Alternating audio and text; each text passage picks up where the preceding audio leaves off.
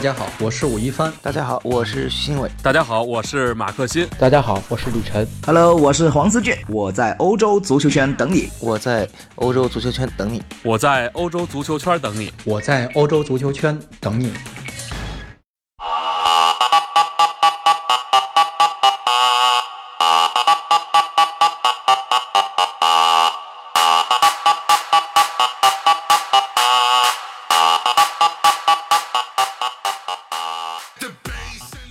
大家好，欢迎收听翻看西甲，我是武一帆。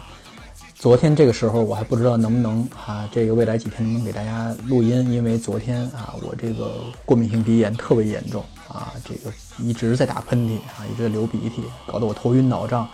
呃，但是今天这状况已经好多了。昨天不知道为什么我这个抗组胺药、抗过敏这个药不知道为什么没起作用啊，但是呃有这么一个问题，就是春天花会开。啊，这个这花粉你是避免不了的，啊，其实我已经去医院做过皮试了啊，这个医院给出的结果都是阴性，也就是说我这个人其实对他测试这些，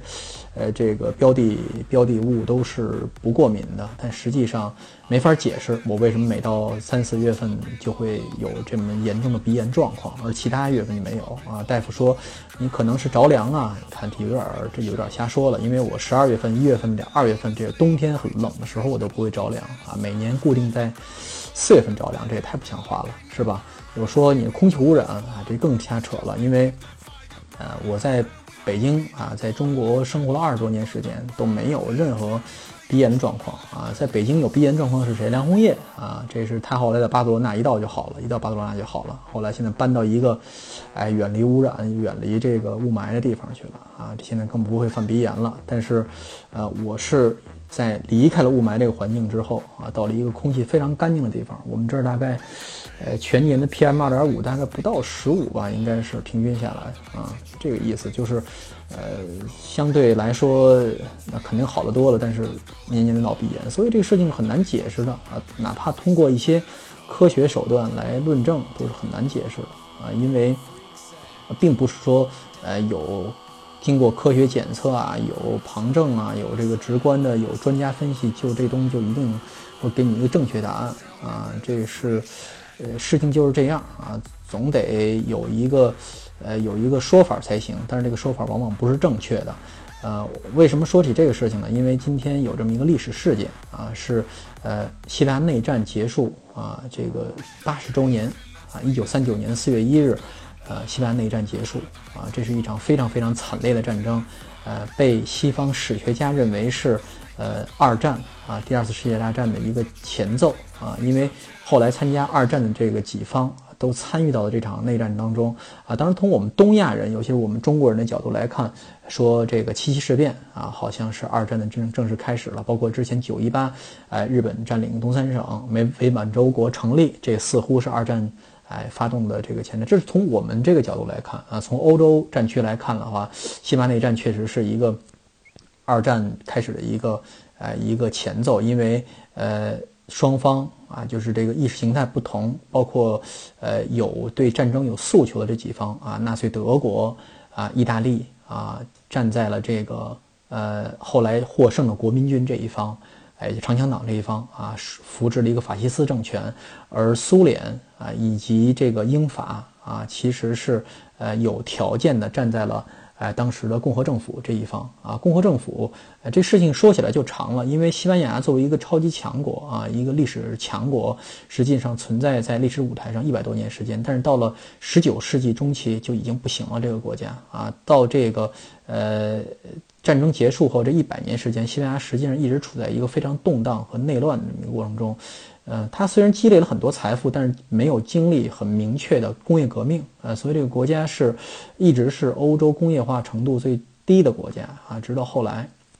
这个呃经济快速增长时期，所以大家其实不要听到说是呃右翼法西斯政权这个东西就是非正义的。啊，至少从这个角度来说，就是这场战争角度上来说，呃，并没有一个真正代表正义的一方，因为双方都在战争中，呃，采用了非常不人道的手段来进行镇压，来进行这个屠，有有这个呃清洗啊，有屠杀啊，有被关集中营啊，这个这叫杀戮呃屠戮政治意见者啊，包括一些意识形态上的一些，所以这场战争从战争美学角度上来说，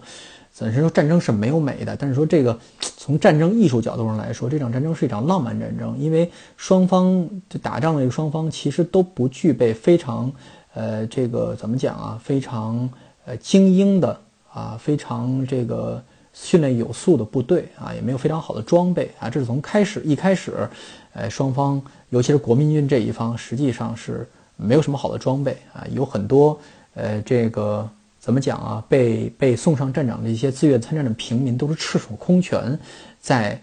去打仗的，这是在当时一九三零年代那个已经呃已经已经各国已经进入近代化甚至现代化的这么一个状况下，一九三零年代美国人连连电视恨不得都有了是吧？呃，但是啊，西班牙还在打这么一场呃没头没脑的战争，所以呃这场战争对西班牙的影响还是蛮大的啊，因为中间出现了一些非常啊这个著名的历史事件，比如说戈尔尼卡啊，戈尔尼卡大轰炸，这是当时支援呃国民军，也就是长枪党弗朗哥这一方的呃德国派出的乌鹰部队啊，这是他派出了一个呃支援部队啊对呃现在。位于巴斯克地区的这个小镇戈尔尼卡进行一次无差别的轰炸啊，这是人类战争史上第一次进行动用这个这个火炮以及飞机对这个呃一个不设防城镇啊不设防城市啊进行平民进行无差别轰炸，这是一个场惨剧。呃，现在大家看到的一些，比如说，呃，太阳照常升起啊。啊，丧钟为谁而鸣啊？一些 关于你，比如说海明威啊，啊，或者说是毕加索呀，或者说什么巴勃罗涅鲁达呀，这些非常有影响力的呃文学家或者艺术家，呃创作的作品啊，这个可能都会同情，比如共和军这一方。实际上，呃，左派也做出也，其实在当时这个呃左翼啊，包括一些当时的共产主义坚定的。呃，这个斯大林主义者也是也做出了一些非常不人道的。说这个场战争战争是没有正义的，这场战争也无关正义，其实关乎意识形态更多一些。所以大家，呃，站在某一个角度看啊，这个没法评述啊这个事情。当然现在，呃，胜者为王嘛，是吧？现在的社会主流啊，尤其欧洲对法西斯的这个这个批抨击和批判还是。还是这个，这是一边倒的吧，基本上是没有替他站台的。但是站在一个历史，呃，中立历史历史这个呃研究这么一个角度来看啊，就是这么一个状况。就是为什么说今天说这个事情？因为呃，这场战争啊，实际上波及了很多呃西班牙足球。因为西班牙足球是在一九二零一九二零年、一九二八、二九年，哎，这么一个成立的这么一个呃职呃职业项的联赛。但是呃，在这两年啊，因为战争停滞了。啊，停了两年联赛，呃，也是有一些出现了一些政治事件啊，包括呃，现在有一些嗯情况，就是比如巴萨球迷啊，说我们的主席在战争中被弗朗哥啊，被弗朗哥被右翼啊，法西斯抓住枪毙了啊，这是呃这个弗朗哥政府迫害巴萨的一个呃一个明证啊。呃，但是怎么说呢？我我我我我这事情不知从何说起，因为事实上是这样的，就是首先弗朗哥这个人是不太在乎足球的，弗朗哥这个人也不喜欢足球，也不喜欢参与足球，也不喜欢干涉足球，觉得这东西小孩玩意儿啊。呃，当然他的这个需要各大团体都保持一个非赤化的一个状况啊，需要有向心力，尤其是在。呃，他执政的前二十年，他一共有在在台上四十年时间嘛。前二十年啊，有呃需要一个呃高高度保持统一，在这个政治立场上，所以啊，当时有很多左派的活动是受到压制的啊。但是后来啊，就宽松多了。咱们就说说说刚刚开始这段时间，这个巴萨主席呃是为什么会被被枪毙啊？啊，因为呃，他在一九三这个人啊，在一九三五年到三六年期间啊，这个人在呃，这个人叫做叫做苏尼奥尔啊，他在呃三五三六年当过巴萨主席，然后在之后去前线劳军啊，去犒劳共和军的时候啊，他通过什么手段不知道，可能有物资啊之类的啊，不小心这个车开错了地方，开到了这个国民军的战线。哎，然后被人抓住就枪毙了。这个事情，呃，在当时战争中是比较常见的，因为双方抓到政治意见者，基本都会啊这个枪毙。而在一九三九年，其实皇马主席有一个跟政治佛朗哥政治立场相左的一个皇马主席，叫做安东尼奥特加，也是啊，在现在这个美池丽池公园吧，就是我记得是在波恩瑞迪洛，呃，也是啊被。被抓住也被枪决了啊！这个事情在当时是呃屡见不鲜，所以并不是说针对谁在进行迫害，而是，呃，只不过加泰罗尼亚人确实比较倒霉，因为呃，我我说句不太好听的话，因为加泰罗尼亚这个民族，呃，向来是就是人比较激进这个民族，但是呢，不幸的是他们在历史历史的关键时刻总是总是不小心排在这个这个。就是被被迫害，就是失败者这一方，比如打方打仗，他老是站站在这个这个这个打输的这一方，所以他老是老是受排挤，老是受受受压迫，所以这事儿也比较倒霉。嗯，他这一次又是他因为站在左派这一方，因为民族主义嘛，呃，站在左翼联盟这一方，结果左翼联盟到后来这个联盟就无法维持了，因为呃。因为这个共和政府太过依赖苏联的支持，所以对这个左翼联盟内一些，比如说修正主义者，或者说一些民族主义者啊，反对共产主义的人进行了一些迫害。所以在战争后期，加泰罗尼亚人就就就就怎么讲，就分离出来了，从这一方面就就自己就为自己而战斗了。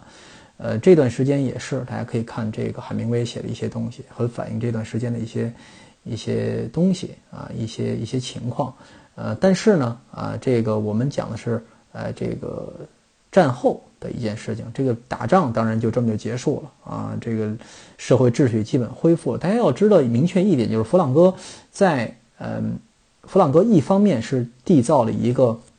白色恐怖政府，他到处在抓这个赤化分子，在在处到处在这个。呃，这个囚禁、在逮捕、秘密枪决这个政治意见者，但问题是，西班牙在这么一个高压的环境下，实际上，首先他这个避免了参与第二次世界大战，因为弗朗哥是坚决，哪怕是背锅背这个德国的人情，因为德国和意大利在内战期间给了他特别大的支持，没有德国、意大利，他是绝对打不赢这场战争的。但问题是，他。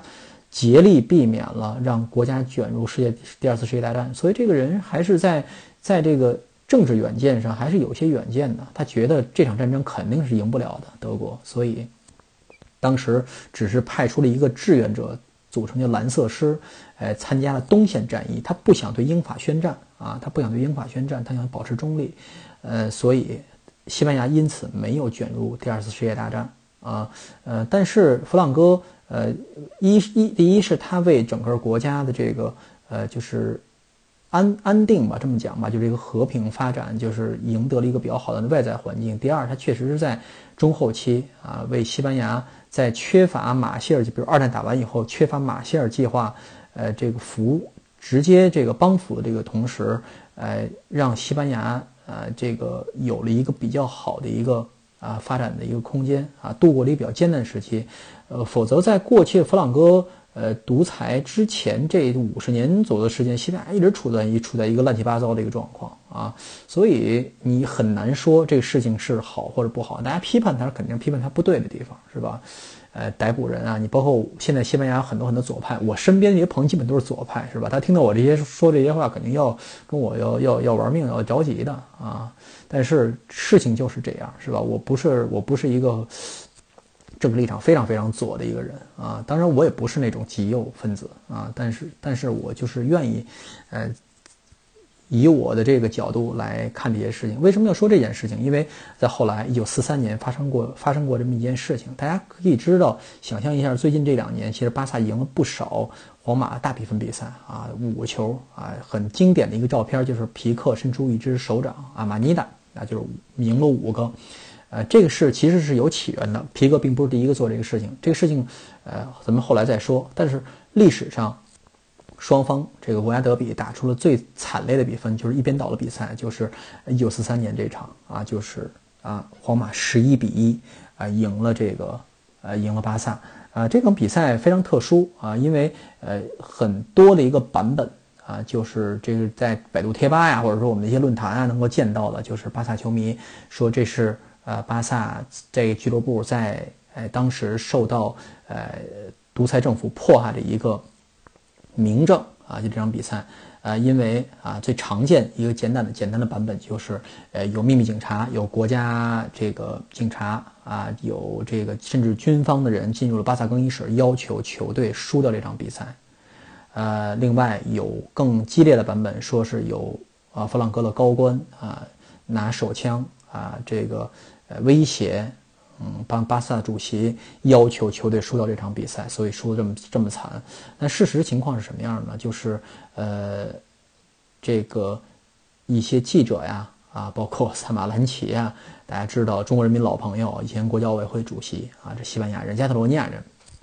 嗯，包括现在《阿斯报》的总编啊，阿尔弗德罗阿尔弗雷多雷达尼奥，包括啊英国的这个驻西班牙的这个记者啊，这个呃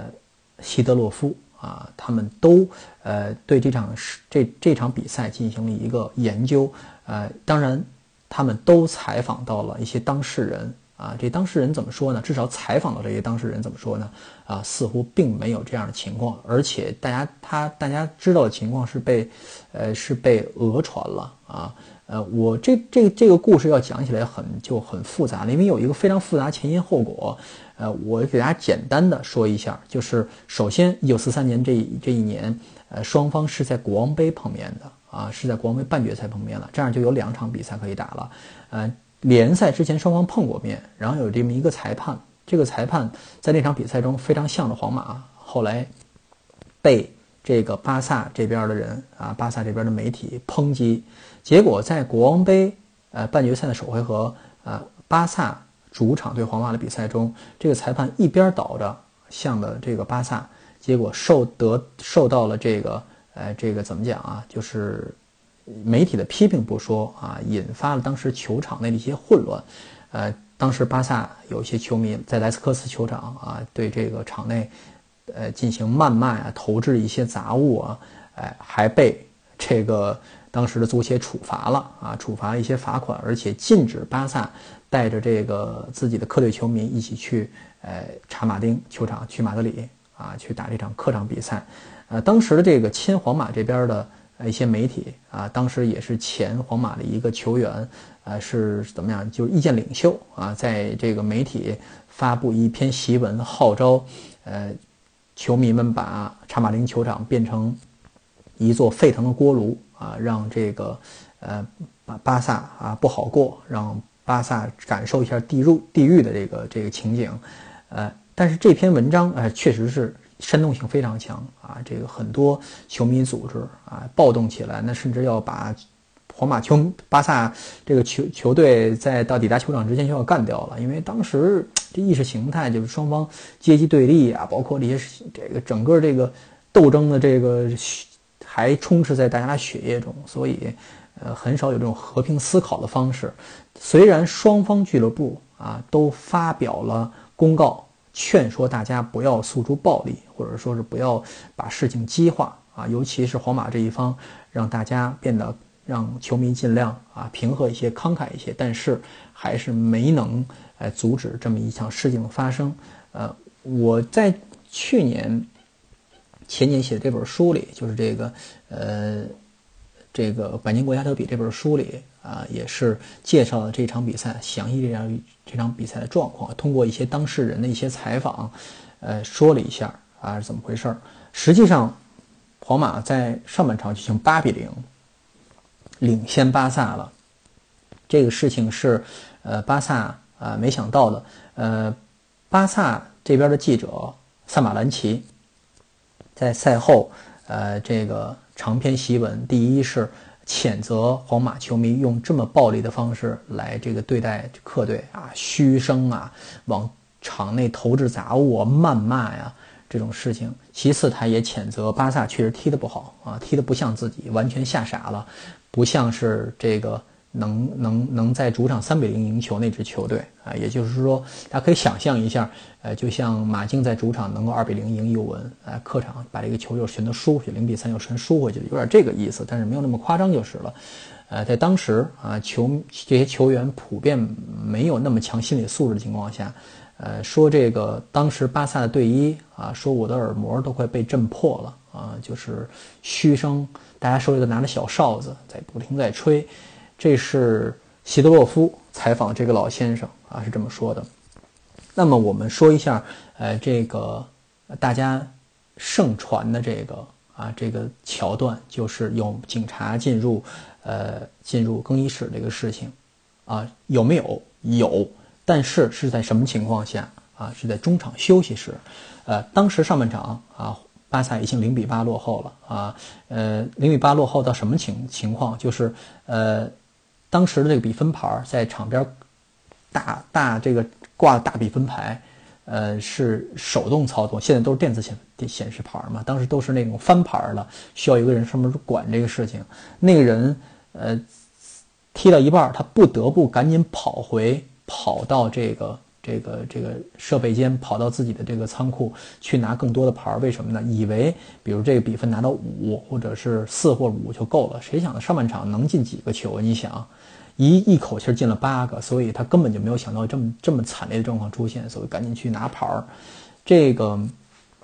呃，上半场已经输了这么多球了，呃，巴萨球员觉得这球没法踢了啊，决定罢赛啊，不想踢了，包括他们的主教练。啊，也也也说咱们这球就别踢了，